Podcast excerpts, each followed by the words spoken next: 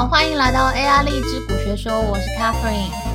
我是 More。第三个金句，在获利奔跑的过程中，边调整你该停损的位置。对。他每天用投影片拉出来就是这个东西，他会算出一个停损位置，在这个停损位置呢，你每天都要把它往上调，往上调，往上调。根据现在的价钱，那个停损位置哦，要在十趴之内。如果假设说按照正常的方式，比如说 LOW，我们能够赚到十二点五趴、十三趴，也意味着就是说，当十二点五趴减去十趴，你一定会赚的啦。那我补充一下，因为台股，如果大家只有操作台股的话，我知道大部分的台湾股票的 APP 是没有停损。机制的，至少我自己用台股的那个 app 是没有停损机制。可是其实美国的证券商他们都有提供让你可以做停损的这个动作，可以挂单，甚至挂到三个月左右的时间，就是你就设一个停损点，那这支票就是会在这个价位，它会自动帮你卖出。基本上你停损点是设好，然后你也不用盯着盘看，就是你可以很安心的去睡觉。所以如果大家有在操作美股的话，记得一定要就记得要去设停损点啊，因为我觉得这个功能非常的好用。嗯，Wells 先生他是一个老先生了，这样，所以他的方法就是最简单，就是我刚刚讲讲，你每天设好停损点就可以去睡觉，早上起来啊出场啊就出场，就是先入袋为安，或者是说就是已经被停利了，大概类似像这样子，也都不用看盘。好，我讲一下，我大概在之前，因为我有用 Mo 写的那个量化程式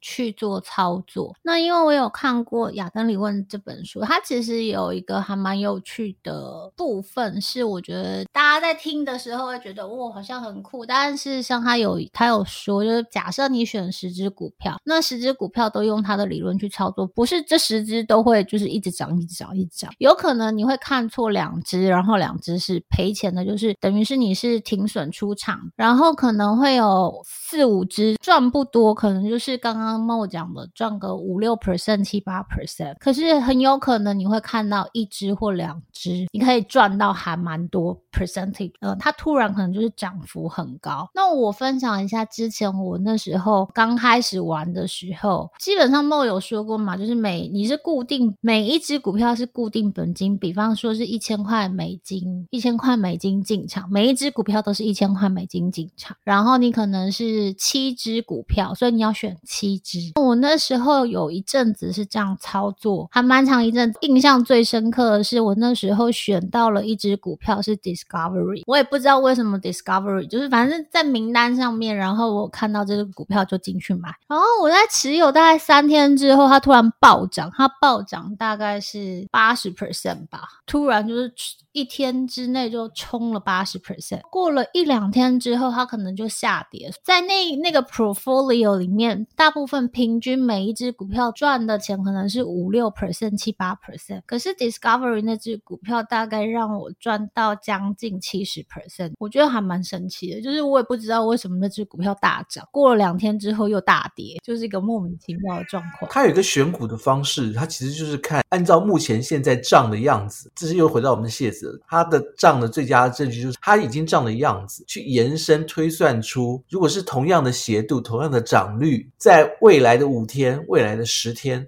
它可能。会长成什么样子？按照这种方式，我们去挑就是最佳的股票，把它挑出来。等一下我们会用一个比较实际化的例子，然后来看它是怎么去选股的。之后呢，如果按照这样的涨幅的方式，像你刚刚 Discovery 可能就按照这种方式被挑出来。对，它就是出现在那可以参考的股票名单里面，然后我就很刚好了买了这只股票。因为它挑的时候呢，它就是按照它的幅度跟样子在往上再去做延伸这样的一个推算。如果说它的样子很漂亮，也就是说它的我们是讲顺势操作嘛，它的样子很漂亮，大概可以推算得出来，资金如果按照这种方式一直不断的流进去，未来几天会长成什么样？它其实理论很简单了。然后它最后一个金句一定要介绍，我觉得大家都会觉得很平常的句子，但是呢，每个人要做到其实都很困难。它的金句是唯一无可原谅的交易错误，就是眼睁睁让小损失变成大亏损。你知道呢？这个句子有多重要？因为我周边真的好多人买了台积电，都是在六百多块钱的时候买。真的吗？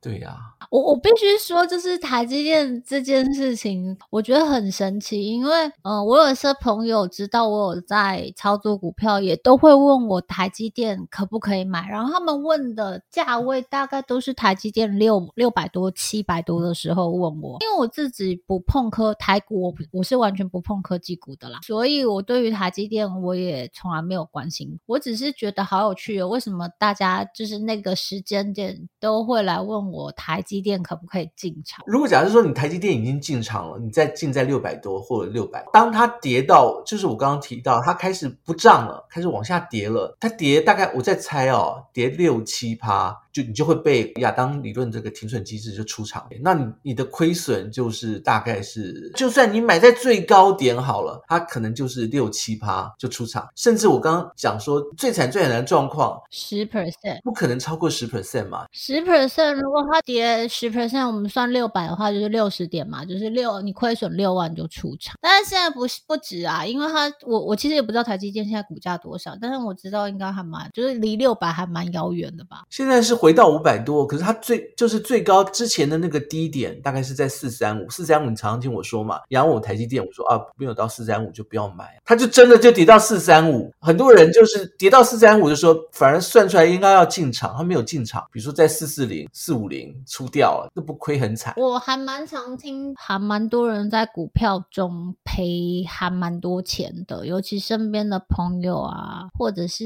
一些长辈们。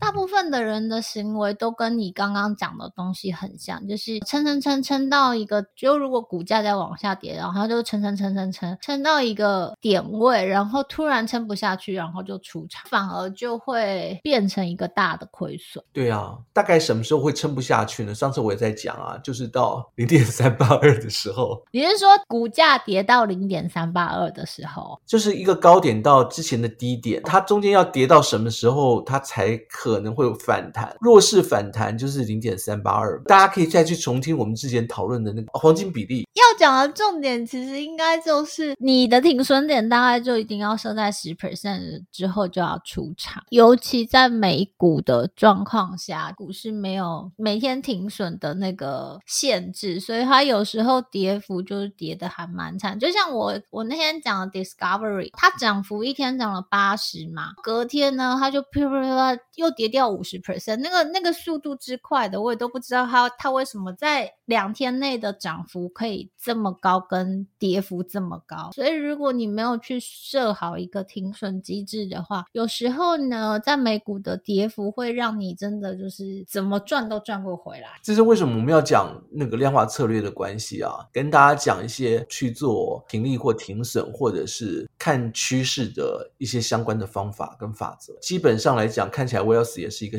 还蛮小气谨慎的人，所以就是他很严格控制，让他的亏损任何一笔的亏损都不要超过十趴，绝对不会让他眼睁睁的从小损失变成大亏损。他自己也说这是一个完全无法原谅的交易错误。嗯，然后我记得我在看他这本书的时候，他最后有写什么交易的心法之类，我自己还蛮喜欢的一个部分，就是老人家碎碎念的部分。他就说，如果你在这一段时间的选股都没有选对的话，建议你就休息。我觉得这部分还蛮好，就不要硬撑。就是有时候你那一阵子就可能不顺，你选到每只股票都是跌的状况，那就记得一定要嗯，让自己休息一阵子，不要跟。股市硬熬，有可能你的状态就不在那边，所以看到的每一只股票都不对。好吧，我们开始第三个最重要的，因为其实我们讲到现在为止啊，都还没有介绍到到底亚当理论它到底是怎么做。接下来我们要解释它的机制跟它的操作变化。可是呢，我们也不会用实际的数字来解释，我们用一个故事来解释。我在讲这个故事的同时呢，顺便跟大家去比喻这个故事。跟亚当理论之间的关系，我们这个故事是从一个盲眼乞丐，哎，不是，就是一个乞丐，啊，就是假装你自己是乞丐，你要去街角讨生活，去放个碗，然后假装自己是眼盲，等人家丢钱进来，这样子一个角色一个动作。第一个，我们先对应到亚当理论怎么去选股，就是你刚刚提到了，他选出来一些股票，他会去做比较哦。如果假设说你把每一个街角，我要去蹲的那个街角，看成就是那个每一只股票，比如说你这从你家里面出发。到街角的尽头，中间可能我随便这样讲，二十个角落你可以去蹲，就是一个角落一个一个十字路口就可以蹲四个嘛，就是有二十个这样十字路口，你可以要去选，你要怎么去选呢？这个时间点你要先去看呐、就是你在去蹲之前，当乞丐之前，你要先去看哪一个角落。他的收入比较多，就开始拿一个笔记本开始做计算啊。角落一这边的蹲在这边的乞丐们，平均大概一天赚到十块钱。那角落二啊，十五块多一点。角落三三块钱，很少。角落四呢，二十块这样子，他们平均会收到的钱，这就是他的选股策略。你会想到很 stupid，对不对？对，没错，他就是看这个股票之前涨多少，哎，每天涨多少。如果它涨的越多。那就越有可能表示这个角落就来往人、施舍人很多，资金丢进去的机会会比较多，所以呢，你就去那个街角当乞丐，这是他的选股理论。你用这个故事，我个人觉得不是很 很合理。就是第一个，我当乞丐我还要做功课；第二个，如果那个街角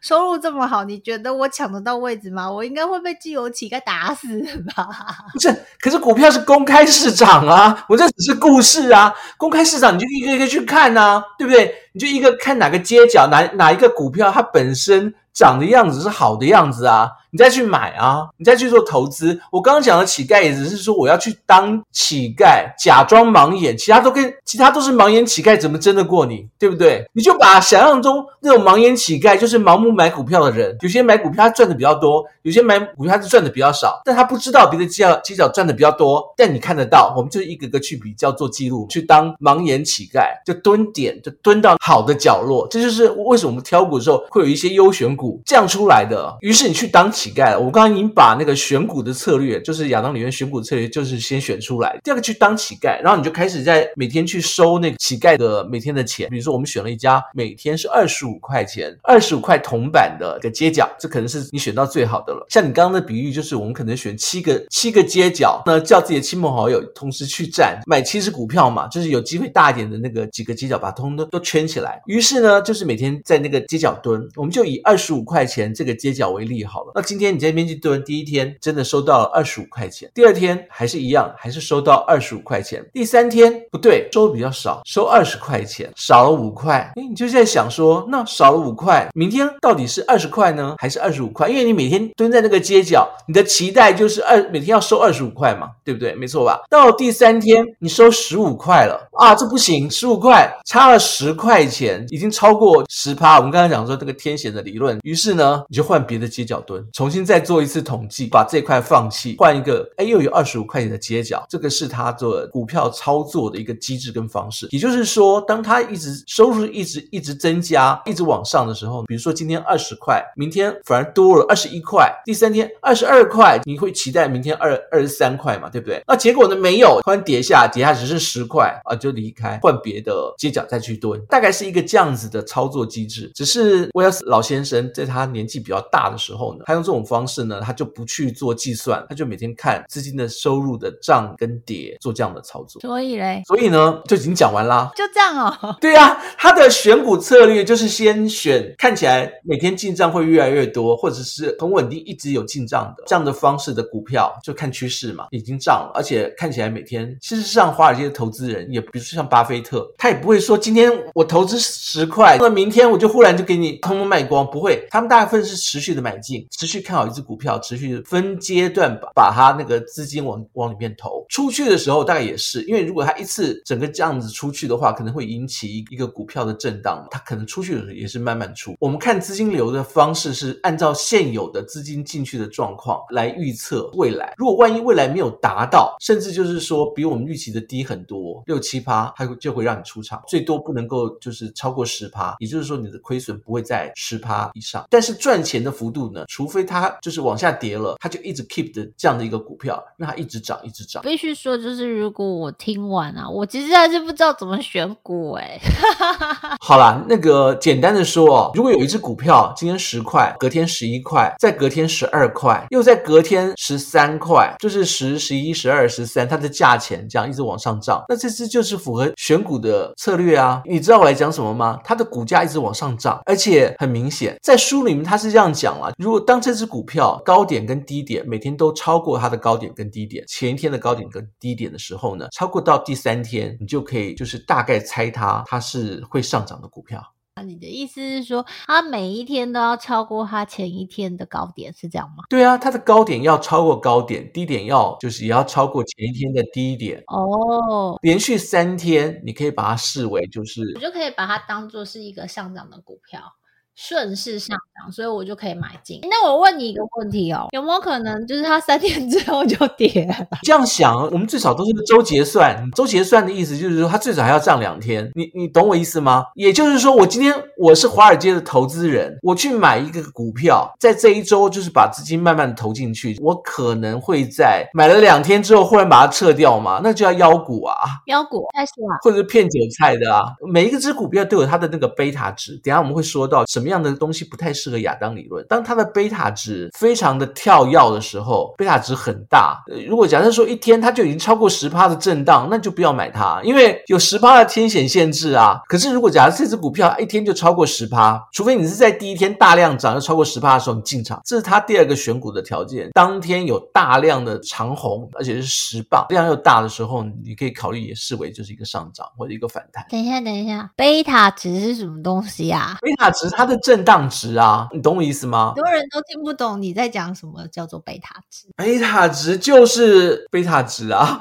好难解释哦。你要讲的贝塔值的意思是说它的振幅，对，就是每天它的价格的变动的振幅的大小。我们拿台湾股票当例子，我觉得可能会比较容易理解。举例说明，我觉得像红海或者是中华电，它的贝塔值是相对来讲是小。很低的，很对，它一天的涨跌幅的幅度，相对于它的股价比例很小。比方说，红海可能一天就是涨一块两，跌一个也是跌个一块两块。那以它现在股价一百多块来讲，它的贝塔值可能一 percent 不到。中华电大概也是属于这种，就是它涨跌幅比例很小。那以台股来讲，前一阵子最红的可能是钢铁股或是航航运股，像长荣啊这种股票，长荣航那时。时候的涨跌幅，一天有它在前一阵子就是大涨的时候跟大跌的时候，它的那个涨跌幅其实比例是大，所以相对来讲它的贝塔值就会是高的。那我这边在讲的贝塔值应该是它一天的涨跌幅比例是多少？如果拿美股来讲，Tesla，因为大家都很爱 Tesla，可是 Tesla 的涨跌幅也是相对变化是大的，是夸张了，应该这样说。对，是夸张的。妖股也都不适合，比特币也不适合，都。不适合这些涨幅变化太大的，涨跌幅变化太大，都不是亚当理论适合的东西。那你会问说啊，我就是要看这些东西啊？你说不适合什么东西？亚当理论用起来就是拿去当商品套用，它比较正常呢。大盘大盘是 OK 的，然后一些比较大型的标普五百前五百的也很 OK 啊。这样讲你会讲说特斯拉不是标普前五百吗？对呀、而且我我觉得你这样讲啊，就很多人就心里就会觉得啊，可是我就是想。买特斯拉，因为我认识好多人都，你知道我之前包含是，好 好好，我这讲这个好像不太好。反正我之前因为有专案的关系，就有机会去警察局谈案子。那个负责的人呐、啊，从头到尾我大概只花了五分钟介绍我们的产品，大概有半个小时他都在聊 Tesla，，我就觉得头好痛。你看，就是市井小民对于 Tesla 真的很有兴趣。不是，如果假设说 Tesla 它涨跌幅就是很可以让你就是很大胆、很刺激这样子，它就比较不太适合用亚当理论啊，它比较它就比较适合用比如说黄金比例啊。哦。最后算出最后那个点啊，这样子比较说得通嘛。我帮人家算 Tesla 的那些支撑点啦，预测的拐点也都是用那个算。这边正好亚当理论是讲说叫你不要预测拐点，这个理论是比较不适用于贝塔值，也就是说震荡比较大的这些股票啦。那今天就到这边为止，我们结束了。啊？什么？什么结束了？你不是还要继续讲吗？没有，刚刚已经讲到什么不适用亚当理论啦。之前也提到说，威尔斯老爷他就是每天就是拿投影片那边画画画画画，然后把它拼成一张大的图嘛。那这些书上都有，反正大概的概念，它是一个顺势操作。他选股也是指看到涨了他才买，跌的时候他绝对不会去接刀子的那种，他也不算拐点。这样讲很含糊，对不对？对呀、啊。事实上，我们也不可能一段简短的 podcast 跟大家介绍它里面的计算，而且。且它也不算是真的一个用计算出来的量化策略，它就是每天就是画投影片的一个习惯嘛。讲完的意思就是说，其实该提到的都已经讲了。我们后面是工商服务时间，你说，我想要知道你要讲什么。基本上来讲呢，这个不可能的量化工程呢，已经被我们改进了。这样子，我们把威尔斯老爷的那每天做这个画投影片的动作，已经把它变成了量化策略。未来我们网站开幕以后呢，我们会推出很多的机器人，这些机器人就是用纯粹的一般的市面上的量化策略给你一个评估结果。我们不说好坏，我们也不推荐股票，我们是做量化策略的机器人，可以用比如说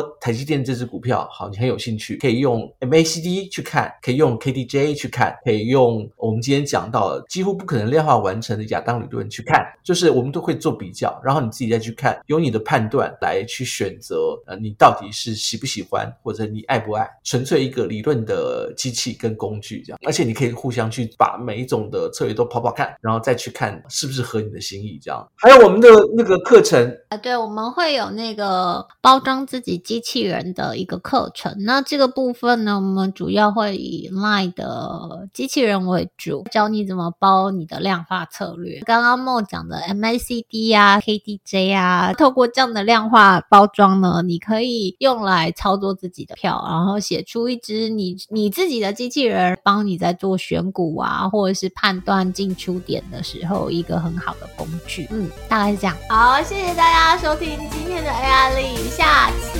见。下次见，拜拜。